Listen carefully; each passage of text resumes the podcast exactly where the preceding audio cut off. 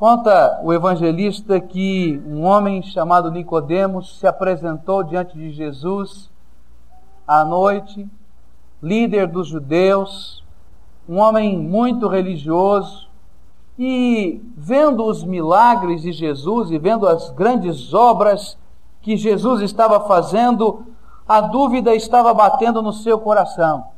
E ele procurou Jesus com toda sinceridade para derimir algumas dúvidas que estavam dentro do seu coração. Ele queria saber quem era Jesus, qual era a sua mensagem, o que ele pretendia.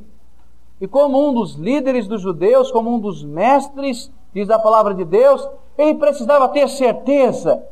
E na medida em que ele começou a conversar com Jesus, Jesus voltou a conversa não mais sobre a sua pessoa, mas sobre a pessoa de Nicodemos.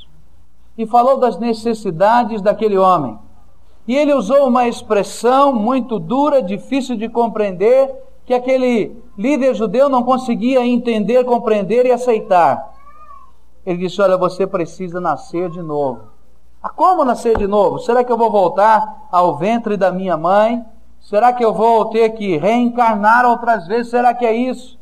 E então Jesus disse: Olha, já que você é um líder dos judeus e não entende essas coisas simples, eu vou explicar. Você precisa nascer da água e do espírito. E com isso ele estava dizendo do arrependimento e fé e da presença de Jesus mesmo e do Espírito Santo de Deus dentro do coração daquele homem. Aquele homem saiu dali meio atônito. E depois de João contar esse fato, ele começa a explicar teologicamente o que representa ter Jesus Cristo no coração. O que representa, à luz da compreensão desse apóstolo, ser um servo de Jesus e ser um cristão. E agora ele começa a falar então do amor de Deus, que estava sendo representado na pessoa de Jesus. É interessante perceber que uma das coisas de que o homem mais precisa, do que o ser humano mais necessita, é de amor. Como a falta de amor mexe conosco. Quando nós nos sentimos desamados, em qualquer circunstância da nossa vida, nós caímos em crise. Nós começamos a escorregar. Nós começamos a perder, às vezes, até o nosso equilíbrio e a nossa força. Quantos são os jovens que vivem problemas e dificuldades porque em determinado momento da sua vida eles não se sentem aceitos e, portanto, se sentem desamados, não amados por seus pais e vivem grandes crises, às vezes até uma má compreensão de tudo. Mas como é difícil viver esse desamor. Quantas são as pessoas que, quando estão vivendo problemas dentro do seu lar, e o lar começa a se quebrar, e marido e mulher se separam, vivem crises profundas, angustiantes, às vezes até chegando a doenças, pelo sentimento de ser desprezado ou desamado. Como nós corremos atrás do afeto, como é importante termos amigos, como é importante nos sentirmos queridos das pessoas, como isso nos faz bem, porque nós precisamos de amor. Mas, apesar de precisarmos tanto de amor, e muitas pessoas vivem uma vida correndo atrás de uma experiência de amor, tantas e tantas vezes nós estamos desprezando o amor de Deus por nós. Esse texto, essa interpretação de João do que estava acontecendo entre Nicodemos e Jesus, nos mostra as maneiras pelas quais Deus tem revelado o seu amor por nós. Porém, de outro lado, mostra também como muitos de nós temos desprezado tal amor. E eu gostaria de parar para pensar nisso agora. Como é que Deus tem revelado o seu amor por nós? E eu gostaria que você pensasse como é que você tem reagido diante do amor de Deus que tem sido demonstrado a seu favor. Como é que Deus tem mostrado o seu amor por nós? Quando lemos o versículo 16, que é o versículo chave para mim, que explica o propósito de Deus de toda a criação e o propósito de Deus em toda a sua palavra, em toda a sua revelação e o propósito de Deus em Cristo Jesus, aprendemos o seguinte: está escrito assim: Porque Deus amou o mundo de tal maneira que deu o seu Filho unigênito, para que todo aquele que nele crê não pereça, mas tenha a vida eterna. O amor de Deus, ele começa a ser revelado na própria iniciativa de Deus. É uma coisa muito especial. Quando nós começamos a estudar a palavra de Deus, nós descobrimos uma coisa interessante. Como Deus se preocupa com o ser humano. Esse ser humano que sou eu, que é você, essa sociedade tão confusa, tão complicada, tão cheia de controvérsias, de problemas, tão cheia de escândalos, às vezes tão fria, tão rude, como Deus se preocupa com este homem que sou eu, que é você, com esta humanidade. Quando nós estudamos a palavra de Deus, nós descobrimos que quando Adão, lá no jardim do Éden, desobedeceu a Deus e comeu lá daquele fruto, diz a palavra de Deus, que ele foi lá e comeu daquele fruto. Adão, sabendo que estava errado, que aquilo tinha consequências, porque Deus havia dito que eles não comessem daquele fruto, porque se comessem daquele fruto certamente morreriam. E o pecado nos leva sempre à morte, ao sofrimento e à desgraça. O que fez Adão? Se escondeu de Deus. E lá no Antigo Testamento, lá nas primeiras páginas da Bíblia, nós vamos vendo o amor de Deus, o amor de Deus que criou esse homem, que sou eu, que é você, procurando Adão. Onde está Adão? Ele sabia onde Adão estava, mas ele havia criado um ser livre, independente, que é o homem, e Deus, no seu amor, começou a chamar Adão. E começou a procurar Adão. E a iniciativa não partiu de Adão de dizer: Olha, Deus, eu errei contigo, o que, que eu faço agora? Mas a iniciativa partiu de Deus: Adão, onde você está? O que é que aconteceu com você? Qual é o seu problema? E quando nós vamos estudando a história, nós vamos descobrindo que o amor de Deus tem sido demonstrado sempre pela sua iniciativa em nos procurar em saber o que há na nossa vida, em nos buscar onde estivermos. E quando nós vamos lendo o Antigo Testamento, vamos descobrindo tantas e tantas vezes, quando os homens começaram a se afastar de Deus, a se esquecer da existência até de um Criador, e tantas e tantas vezes, Deus foi ao encontro do homem, foi procurá-lo, foi chamá-lo. Estava lá Abraão na sua terra, na sua casa, na sua parentela, e Deus foi procurá-lo. E disse Abraão: Vem cá, eu quero ter um pacto com você, eu quero ter uma aliança com você, eu quero que você seja o meu amigo. Foi lá Deus e começou a trabalhar com os povos, e começou a trabalhar de um modo especial com Israel, mostrando o seu amor e chamando aquele povo para si, e quando a gente vai lendo a palavra de Deus, às vezes a gente tem vontade de dizer, puxa, por que, que Deus não pegou aquele povinho tão enjoado, né? Desse povo tão cheio de dificuldades, tão cheio de coisas esquisitas, tão duro de coração. Por que, que ele não acabou logo com essa raça?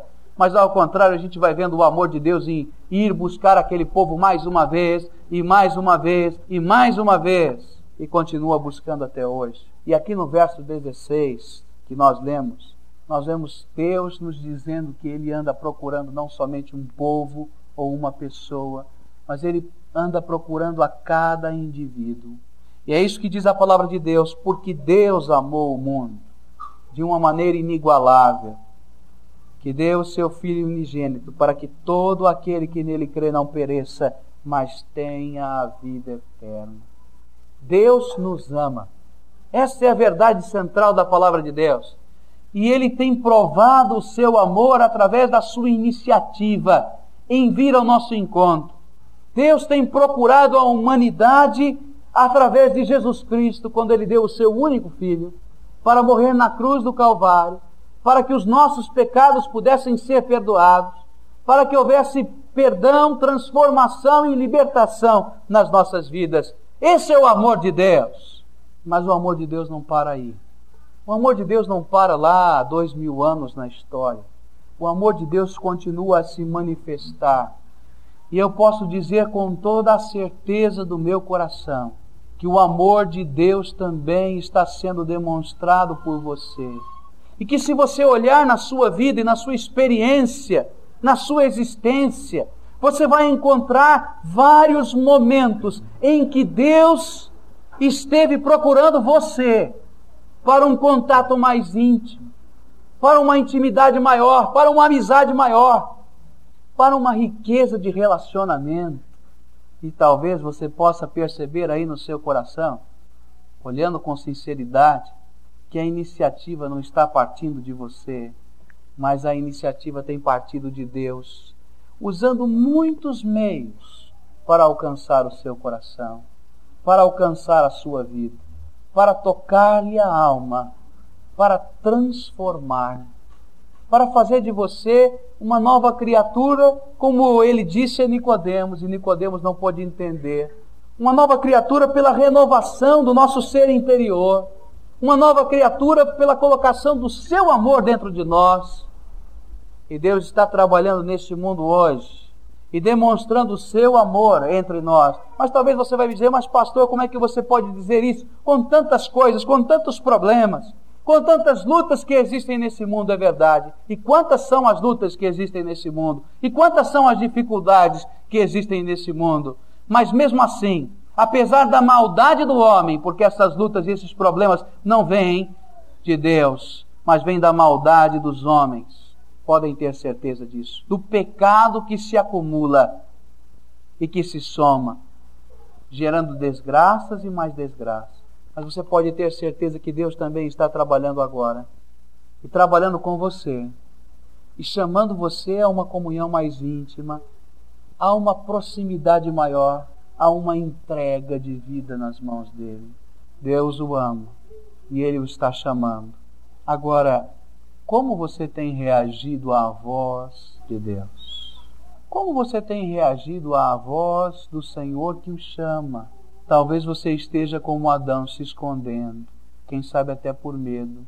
Talvez você esteja como Nicodemos, cheio de dúvidas, preocupado, mas sem a coragem de tomar uma decisão de dizer: Senhor, olha, o Senhor está me chamando e eu preciso vivenciar do teu amor em mim. Ou talvez como João, esse apóstolo, você esteja largando até as redes na beira da praia, porque ele era um pescador, e dizendo: Senhor, eu vou te seguir aonde o Senhor me mandar. Deus nos chama e fala do seu amor de muitas maneiras na nossa vida. Às vezes nós não queremos ouvir, às vezes nós tampamos o nosso ouvido, às vezes nós fazemos de conta que nada nos afeta, mas o tempo vai passando e nós vamos morrendo de desnutrição afetiva. Porque é um lado da nossa vida, que é o lado espiritual, que vai além desta carne, que precisa ser alimentado pelo amor de Deus, pela graça de Jesus. E há pessoas que estão passando por essa vida com um profundo vazio dentro da sua alma, porque estão morrendo interiormente, na sua alma, por desnutrição afetiva. Estão tão longe, tão distantes, do Senhor que não podem sentir o seu amor, enquanto Deus o está chamando. Mas esse texto fala não somente do amor de Deus em nos chamar, em nos procurar, mas esse texto vai além, é de uma riqueza muito grande. Quando nós olhamos a teologia que está aqui contida, nós ficamos impressionados. O amor de Deus está sendo revelado aqui nesse texto no desprendimento do próprio Deus. E é uma coisa que o amor faz é nos transformar em pessoas desprendidas. É nos transformar em pessoas abertas para servir. Já falei aqui aos irmãos também desta história, mas é uma das histórias que mexem com o meu coração. A história de um pai que naqueles tempos da aquele remédio, acho que é talidomida, não é? quando se receitava para os enjoos, né? E as muitas mulheres em várias partes do mundo tiveram crianças deformadas. Ele teve o seu filho nascendo deformado por causa dessa medicação. E ele não tinha as suas pernas. E aquele homem, um engenheiro, na época, engenheiro espacial, com a sua carreira toda pela frente, se não me engano, no ano de 1958, ele estava ali desenvolvendo os seus projetos na NASA. Quando nasceu aquela criança, ele olhou aquelas pernas que faltavam. Ele começou a bolar uma maneira como seu filho pudesse andar, mas ele não entendia nada daquilo. E naquele tempo as próteses ainda não existiam, estavam começando a surgir. E ele ficou sabendo de uma fábrica que estava fazendo alguma coisa nesse sentido. E ele então se demitiu da NASA, deixou todo o seu trabalho, deixou toda a sua carreira e todo o seu futuro e foi trabalhar naquela fábrica como um empregado para aprender como funcionava aquelas próteses, como elas eram feitas, como elas estavam sendo desenvolvidas, porque ele queria que um dia o seu filho pudesse andar. E ele começou a trabalhar lá. E começou a aprender muita coisa. E ele chegava do trabalho e ficava riscando e rabiscando e projetando e reprojetando uma perna ou as pernas do seu filho. Quando chegou a época do filho começar a aprender a andar, ele já tinha o seu primeiro protótipo. E ele testou. E tentou ensinar a criança. E os anos foram passando. E durante toda a vida daquela criança, até ele se tornar um ser adulto, aquele pai trabalhava horas e horas a fio, aperfeiçoando as pernas do seu filho, inventando algumas coisas novas, para que ele não se machucasse, para que ele pudesse andar, para que ele pudesse se desenvolver. Houve um período na adolescência desse moço em que ele se desentendeu com o seu pai, porque o seu pai não sabia falar muito de amor, porque o seu pai não sabia abraçar e beijar.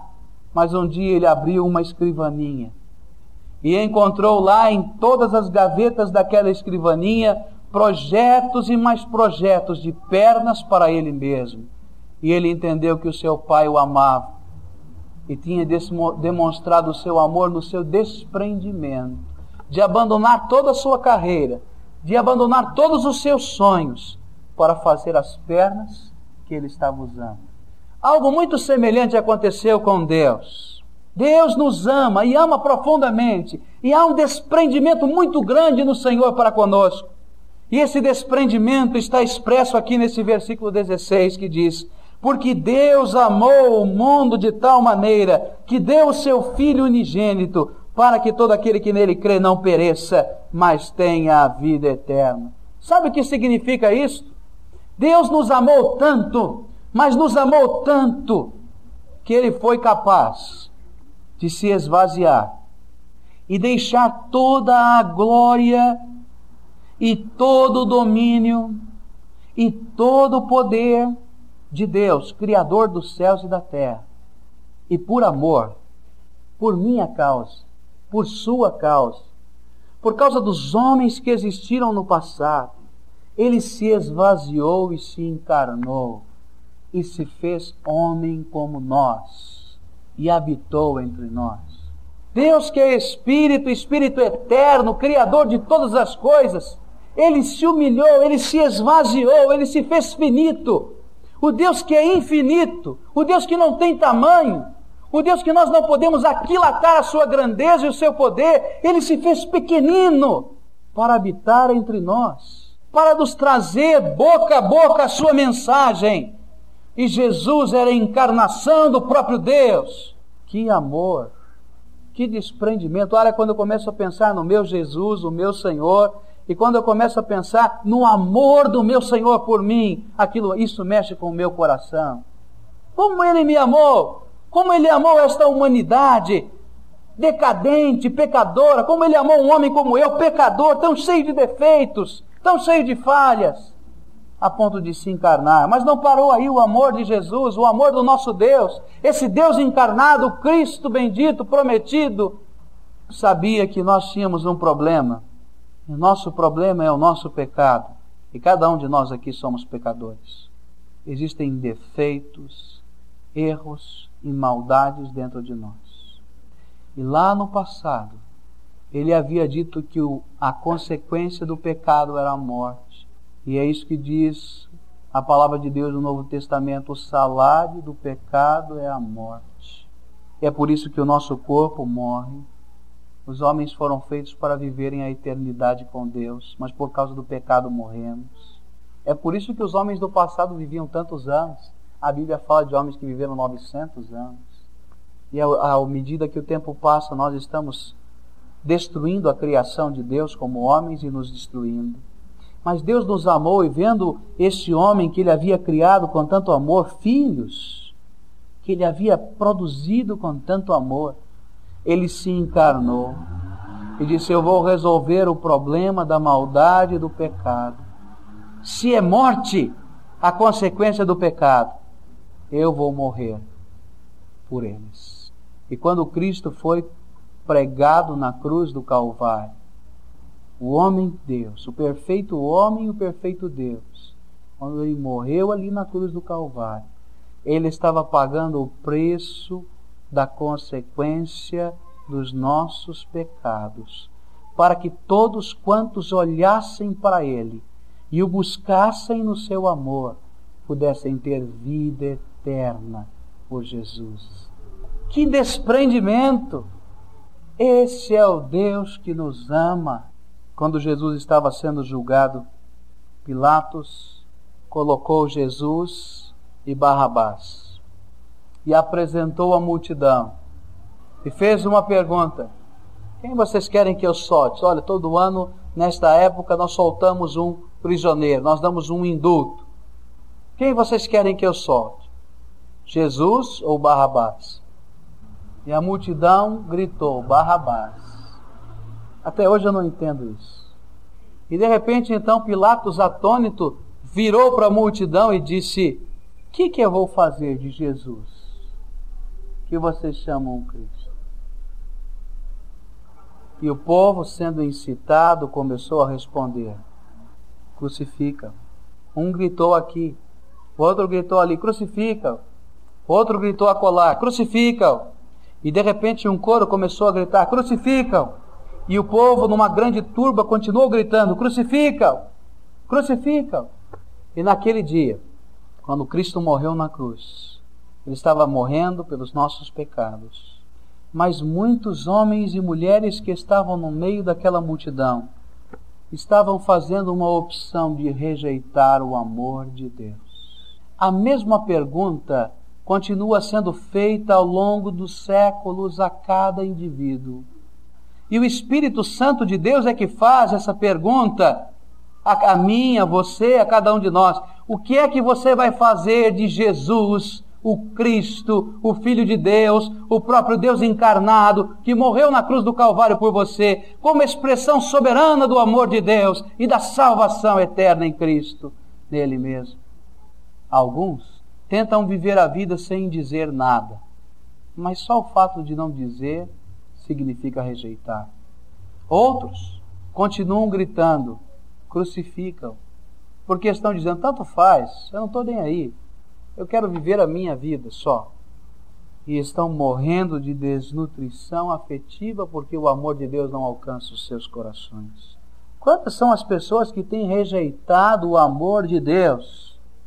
Esse amor que teve um custo altíssimo vida eterna, salvação eterna, fé em Jesus, ser um cristão, não é alguma coisa assim para ser tratada de modo tão barato como tantas vezes nós tratamos, porque é coisa muito séria, porque representa o amor do nosso Deus para comigo, para com você. E mais, o amor de Deus não parou aí. Ele continuou sendo revelado, Deus continuou chamando e continua chamando a cada um de nós, e hoje Ele está chamando Deus nos amou no seu desprendimento da cruz, é isso que diz a palavra de Deus, mas Deus continua a demonstrar o seu amor através dos seus presentes, das suas dádivas aos homens. Como Deus nos ama. E podem ter certeza que todo presente de Deus é uma dádiva imerecida, porque o homem não merece nada de Deus. Se o homem merecesse alguma coisa de Deus, seria juízo, condenação. Mas quantas são as dádivas de Deus para nós? O amor de Deus se revela na sua presença no coração daqueles que creem em Jesus.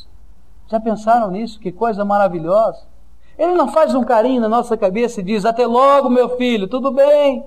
Mas ele vem morar dentro do nosso coração. E que coisa maravilhosa é porque quando ele vem morar dentro do nosso coração, aquilo que estava em guerra porque o meu coração estava em guerra com Deus. ainda que não declarada, mas afastado e dividido, começa agora a ter paz com Deus, porque começamos a sentir a presença de Deus, e o vazio de Deus na nossa vida é preenchido pela Sua presença. Mas não para aí, continua a atuação e o poder de Deus, porque a paz que Deus começa a colocar dentro do nosso coração passa a ser paz também conosco mesmo. Aí começamos a compreender que quando Jesus morreu na cruz do Calvário e nós aceitamos aquele sacrifício dele por nós, ele perdoou os nossos pecados. E aquelas culpas que carregamos dentro do nosso coração, podemos lançar em Jesus e podemos sentir dele perdão. A culpa é uma coisa estranha, esquisita dentro de nós. A culpa nos faz sonhar e às vezes até ter pesadelos. A culpa nos faz sentir tão mal que às vezes temos doenças psicossomáticas que vêm da culpa. A culpa faz com que às vezes nós nem nos aceitemos. Ou então a culpa faz com que cauterizemos a nossa consciência para tentar viver de um modo melhor, mas nunca estamos bem conosco mesmo. Mas quando recebemos Cristo Jesus, recebemos o seu perdão, e quando o próprio Deus diz: Você está limpo, porque eu lavei os seus pecados, há paz no nosso coração. O Salmo 51 tem uma mensagem muito bonita.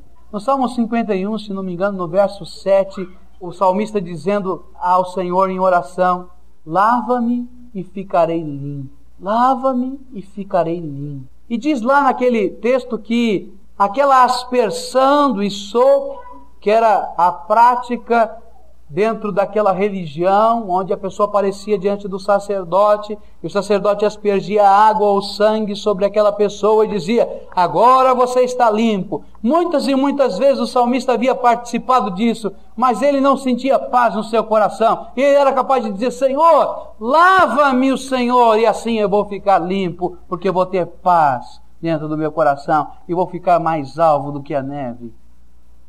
E quando nós recebemos Jesus dentro do nosso coração, a paz com Deus, a paz conosco mesmo, porque Ele nos dá a certeza do seu perdão. Que coisa maravilhosa sentir o perdão de Deus. E saber que podemos começar de novo, porque foi colocado uma estaca zero, um marco zero na nossa vida, e Ele diz: comece agora outra vez. E agora comigo, junto comigo, sendo auxiliado por mim. Isto é o perdão de Deus. É assim que Deus trabalha. Mas os milagres de Deus e as dádivas do seu amor continuam. Aqueles que buscam a Jesus, nós podemos dizer da proteção de Deus. E o salmista disse assim: Ainda que eu andasse pelo vale da sombra da morte, não temeria mal algum, porque tu estás comigo, a tua vara e o teu cajado me consolam. Quando estamos nas mãos do Senhor e o Senhor nos tem em Suas mãos, nós podemos nos sentir protegidos e guardados pelo nosso Deus. Mas João olha para a grande dádiva de Deus. E a grande dádiva de Deus está escrita aqui no verso 16. Porque Deus amou o mundo de tal maneira que deu o seu Filho unigênito, para que todo aquele que nele crê não pereça, mas tenha a vida eterna. E esta é a grande dádiva do amor de Deus Cada um de nós que estamos aqui um dia vamos morrer. E esta carne aqui vai morrer. Mas o espírito que Deus nos deu, a alma que Deus nos deu, esta é eterna. E ela não morre.